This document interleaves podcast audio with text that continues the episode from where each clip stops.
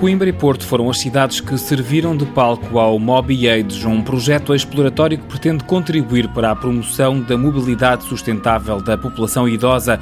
Problemas como o declive dos centros históricos ou os pavimentos antigos condicionam muitas vezes a mobilidade de pessoas acima dos 65 anos que, ainda que ativas, começam gradualmente a perder capacidades de mobilidade e deparam-se que as cidades portuguesas não estão adaptadas ou funcionais para elas. O problema, ou a realidade, estende-se também à Europa do Norte ou aos Estados Unidos, por isso o estudo recebeu contributos do MIT.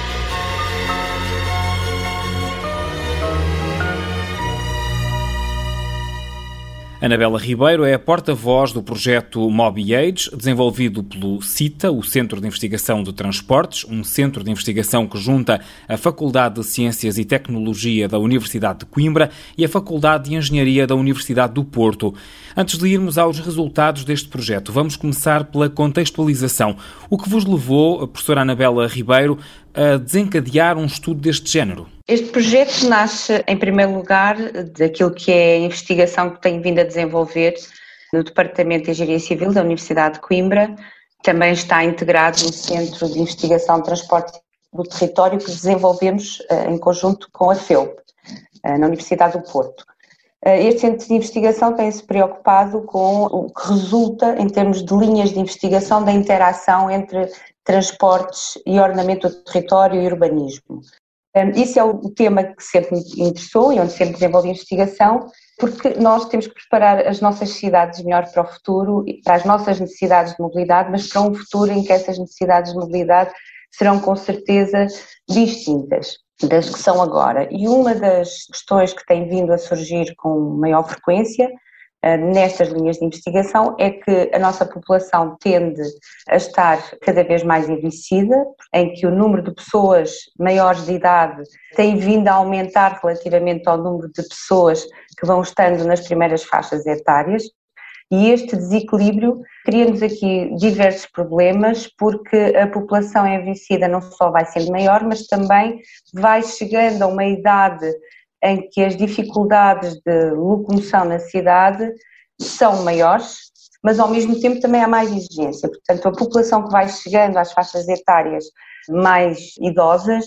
eh, é uma população que também vai tendo outras exigências à medida que vamos lá chegando. Não seremos tão infoscluídos, temos necessidades de mobilidade, mas quereremos movimentar-nos na cidade eh, e por isso este projeto nasceu desse interesse, não só para apoiar os cidadãos que neste momento estão nas classes etárias mais avançadas, portanto, preparar e adaptar a cidade às suas necessidades, mas também pensar na cidade e pensar na população que vai chegando em cada vez maior quantidade eh, a essas idades e à sua necessidade de se movimentar na cidade. Portanto, esta foi a motivação. Os meus colegas da Universidade do Porto também tinham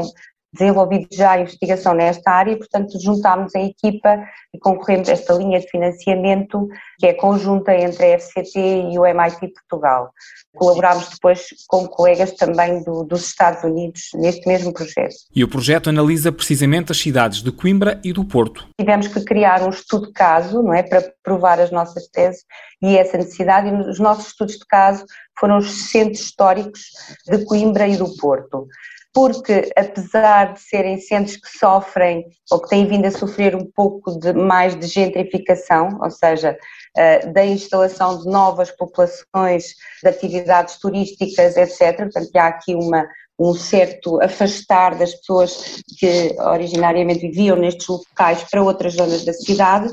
Certo é que são zonas onde ainda habita uma população que tem mais idade. Ao mesmo tempo que são zonas cuja rede de ruas e cujos pavimentos e cujas características, como sabe, as nossas cidades também, sobretudo os centros históricos, têm o problema do declive, têm o problema de pavimentos antigos que devem ser preservados,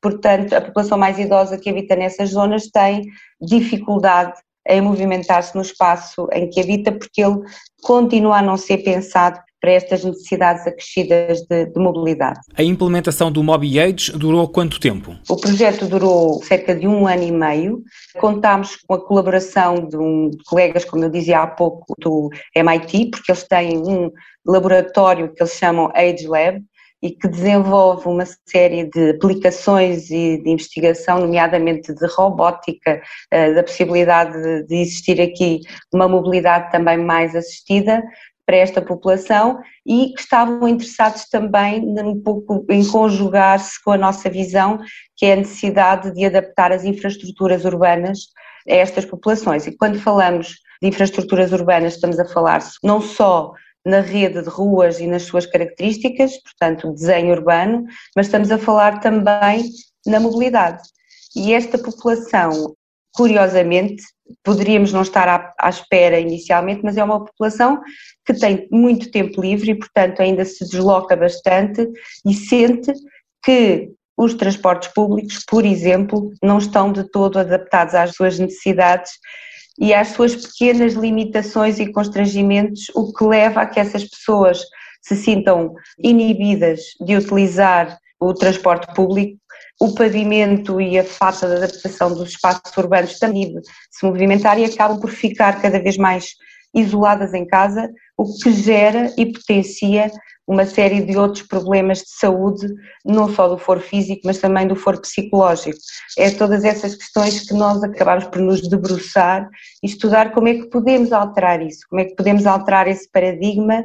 com uma outra perspectiva, que é também a de que quando nós adaptamos a cidade para pessoas que têm dificuldade ou mais dificuldade em se locomover, já não sou aquele adulto médio que se move com destreza em quase toda a cidade, estamos a preparar a cidade também para todos. Estamos a preparar a cidade também para as crianças, para quem se movimenta em cadeira de rodas e estamos a preparar a cidade para qualquer pessoa, qualquer um de nós. Os centros históricos não estão bem adaptados para as pessoas mais idosas. Onde é que vão agora com estes resultados? Serão partilhados com alguém que tenha poder político ou de decisão para a alteração desta realidade? Nós, desde o início, com essa preocupação, por termos essa preocupação de poder transmitir e poder tornar os resultados úteis, desde o início do projeto estivemos em articulação com as respectivas câmaras municipais de Coimbra e do Porto, para garantir que, de algum modo, a nossa investigação e os seus resultados era transportado desde o início para as necessidades locais reais. E foram as câmaras municipais dos dois municípios que nos indicaram grupos e associações dentro destas zonas históricas com as quais podíamos dialogar diretamente para a partir das pessoas que sentem as dificuldades, recolher quais é são essas dificuldades, reportá-las e tratá-las. Nós já publicámos alguns artigos, temos que publicar e ser reconhecidos pelos pares em termos de investigação científica. Esses objetivos foram atingidos, mas consideramos que tão importante como isso era conseguir desde logo transmitir para as entidades locais. Um aspecto que considerámos inovador neste projeto foi não só esta questão da investigação científica, como falar com as pessoas diretamente. E nós fizemos várias entrevistas, entrevistas semi-articuladas, mais ou menos extensas, com as pessoas que têm mais de 65 anos e que vivem e circulam nestes espaços. E foram estas entrevistas, foram preparadas de antemão com muito cuidado e muitas delas se alongaram bastante, porque estas pessoas têm muitos anos e muitas coisas para contar e muitas histórias, portanto houve aqui alguma filigrana, alguma paciência de ouvir com todo o gosto estas pessoas e aquilo que elas têm para nos transmitir é diretamente, muitas vezes, nós depois temos que filtrar aquilo que nos vão dizendo e tratar, é muitas vezes exatamente aquilo que se passa e eles acabaram por nos indicar uma série de opiniões e questões e dificuldades que nós não tínhamos pensado no início e conjugámos essa recolha de informação, que considerámos riquíssima, com a recolha de informação mais científica que fizemos em termos de estados da literatura e estados do mundo nesta matéria. Descobrimos que os nossos amigos nórdicos se preocupam muito com estas questões também cada vez mais, tal como nós têm uma população bastante envelhecida, tendem a ter, e têm vindo a trabalhar muito na adaptação da cidade,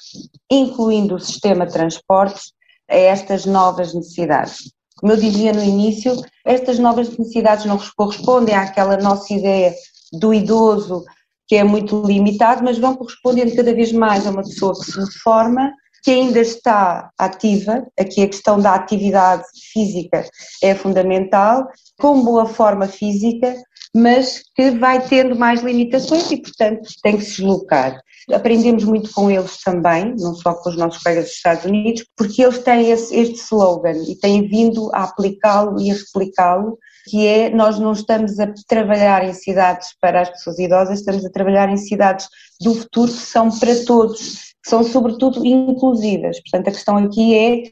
pensar na palavra inclusivo e incluir essa palavra na, na, nossa investigação em urbanismo e transportes. É uma palavra que é uma espécie de alerta para Portugal e o vosso estudo também. Serve como um alerta para o pensamento e o planeamento das cidades do presente e do futuro. Exatamente, exatamente. Eu posso lhe dizer também que há pormenores, que são pormenores, são pequenas coisas, daí serem pormenores, mas muito importantes, como por exemplo uma das questões que as pessoas que entrevistámos nos referiram quase todas de forma transversal que é quando utilizam um transporte público, isto foi surpreendente para nós, quando utilizam um transporte público, entram num autocarro,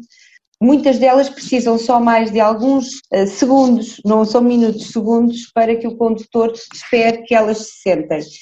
E isso não acontece na maior parte dos casos, assim como as pessoas que estão sentadas nos lugares que deveriam ser reservados uh, a pessoas com mais dificuldades não se levantam. E isso é surpreendente, portanto, ou seja, quer dizer que de uma forma transversal a nossa sociedade não está receptiva nem sensibilizada tanto como nós imaginaríamos que estivesse. Para estes pequenos detalhes fazem toda a diferença, porque isto tem consequências em muitos aspectos, nomeadamente na saúde, como eu dizia, das pessoas. Portanto, se as pessoas se sentirem livres e seguras, qualquer pessoa, qualquer idade, livre e segura para se deslocar na cidade, isso tem um impacto enorme na sua saúde. Uh, e nós ligamos muito este projeto uh, à questão da saúde e à questão das cidades poderem ser ginásios também si para qualquer pessoa de qualquer idade. O projeto Mobi Age, Anabela Ribeiro, professora na Universidade de Coimbra e investigadora principal deste projeto, foi a convidada desta semana do Desafios do Urbanismo.